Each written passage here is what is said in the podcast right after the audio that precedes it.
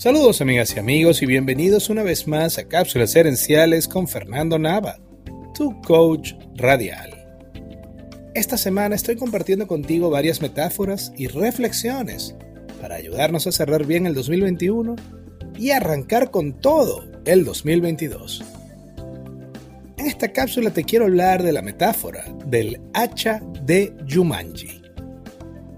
En la primera película de Jumanji hay una escena donde unas plantas carnívoras atacan a los protagonistas. El personaje de Robin Williams le pide a Peter, el niño del grupo, que corra al cuarto de herramientas del jardín y busque un hacha para cortar a las plantas. Peter corre al jardín y encuentra que el cobertizo, el cuarto de las herramientas, está cerrado con un candado pero afortunadamente hay un hacha junto a la puerta. Así que Peter toma el hacha y comienza a golpear el candado. Pero ¿recuerdas qué es lo que él fue a buscar en primer lugar? El hacha. En ese momento se da cuenta de lo que está haciendo. Mira el hacha y mira hacia la cámara como diciendo, pero qué tonto soy. Y sale corriendo con el hacha a ayudar a los demás. Algo parecido me pasó a mí una vez. Mi cuñada había dejado sus llaves en la casa de mi mamá. Pasé por su casa a llevárselas y ella no estaba. Pero su hermano, David, sí. Pero David estaba encerrado. Había dormido hasta tarde y cuando su familia salió, cerró la puerta con llave. Ahí estábamos. Yo fuera de la reja del patio y él encerrado dentro de la reja de la sala separados por unos 4 metros. Mi meta era entregarle las llaves, así que comencé a calcular cómo iba a ser para lanzar las llaves lo más cerca posible de la puerta donde él estaba. Ahora mira la situación en términos de meta y procedimiento.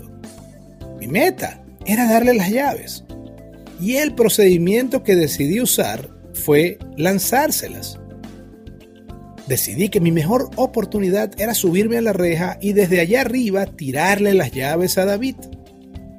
Comencé a escalar la reja y cuando iba por la mitad, David me pregunta, Fernando, ¿y por qué no usas las llaves para abrir la puerta?